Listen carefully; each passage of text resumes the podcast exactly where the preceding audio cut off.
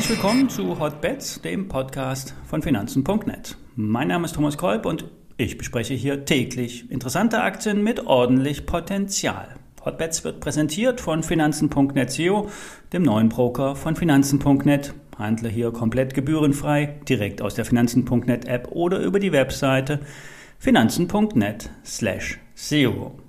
Nun der Risikohinweis. Wie immer, alle nachfolgenden Informationen stellen keine Aufforderung zum Kauf oder Verkauf der betreffenden Werte dar. Bei den besprochenen Wertpapieren handelt es sich um sehr volatile Anlagemöglichkeiten mit hohem Risiko. Und dies ist keine Anlageberatung. Ihr handelt wie immer auf eigenes Risiko. Heute tanzen die Hexen. Es ist Hexensabbat. Ein Synonym für den dreifachen Verfall. Heute laufen zur Mittagszeit Futures auf Indizes mit verschiedenen Laufzeiten aus bzw. werden abgerechnet. Im Laufe des Nachmittags kommen dann die Aktienoptionen dazu und am Abend geht es dann in den USA weiter. Im Vorfeld und am Tag des Verfalls sind die Big Boys am Markt unterwegs. Hier kann es jederzeit zu Sprüngen von mehreren hundert Punkten kommen. Also Vorsicht an der Bahnsteigkante. Die Sentiment-Investoren oder die Sentiment-Indikatoren zeigen derzeit ein extrem, eine extrem schlechte Stimmung unter den Investoren an. Relativ unglaublich, denn die amerikanischen Indizes befinden sich nur 1,6 Prozent unter den Höchstständen. Was sagt uns da die Theorie? Schlechte Stimmung, gute Kurse. Kommen wir zu den Einzelwerten. LPKF Laser. Die Aktie war hier schon zweimal Thema und zuletzt rutscht der Wert unter die 20 Euro Marke. Und jetzt hat die Meldung zu Neuaufträgen die Stimmung drehen lassen. Das drohende Verkaufssignal wurde neutralisiert und der Optimismus ist bei dem Laserspezialisten zurück. 10 Millionen Euro Neugeschäft macht zusammen 40 Millionen Auftragsbestand umsatzwirksam, umsatzwirksam in den nächsten 1,5 Jahren.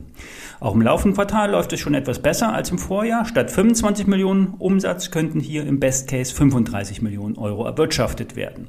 Beim EBIT wird es ebenfalls eine Steigerung äh, geben. Allerdings ist die Spanne zwischen 3 und 7 Millionen Euro recht groß. Die Gesamtjahresprognose wurde im Sommer bereits bestätigt. Der Umsatz sollte, wenn es gut läuft, um rund 20 Prozent steigen. 120 Millionen Euro sind dann auf Gesamtjahresbasis äh, möglich. Aber die Firma hat Großes vor. Der Umsatz soll sich verdreifachen und die Marge soll sich mehr als verdoppeln. Alles hängt von den wichtigen Aufträgen im Bereich der patentierten Dünnglas-Mikrobearbeitung, der sogenannten LEAD-Technologie ab. Hier wurden die Bestellungen schon früher erwartet und zuletzt gab es hier Verzögerungen. Das war auch der Grund für den Kursabschwung in der Aktie. Bei dem derzeitigen Kursniveau ist der Wert auch ohne diese neuen Aufträge fair bewertet. Im ersten Schritt sind Kurssteigerungen bis 25, 26 Euro kurzfristig möglich. Und mit den erwarteten Lead-Aufträgen ist deutlich mehr drin. 40 Euro hatten wir hier mal bei Hotbets genannt und das wäre ein Verdoppler.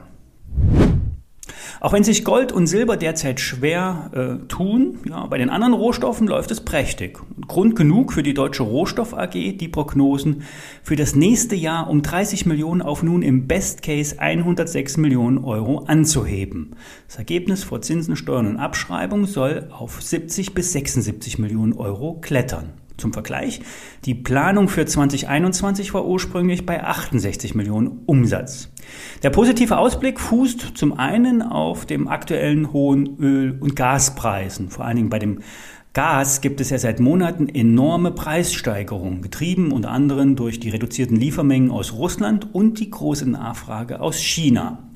Ein Hauptargument für die Deutsche Rohstoff AG ist allerdings, sind allerdings die Aussichten auf die jüngsten Bohrfeldzukäufe in Wyoming. Und viel Potenzial sieht der Vorstand zudem auch bei dem neuen Ölfeld Brick Rock in Utah. Hier hat sich das Feld sehr gut entwickelt und rückt somit mehr in den Fokus. Die Aktie reagiert bereits. Seit dem Vorjahr ist die Deutsche Rohstoff AG von 7 auf 17 Euro gestiegen, ging seit Sommer seitwärts und springt nun dank der positiven Aussichten über 18 Euro an.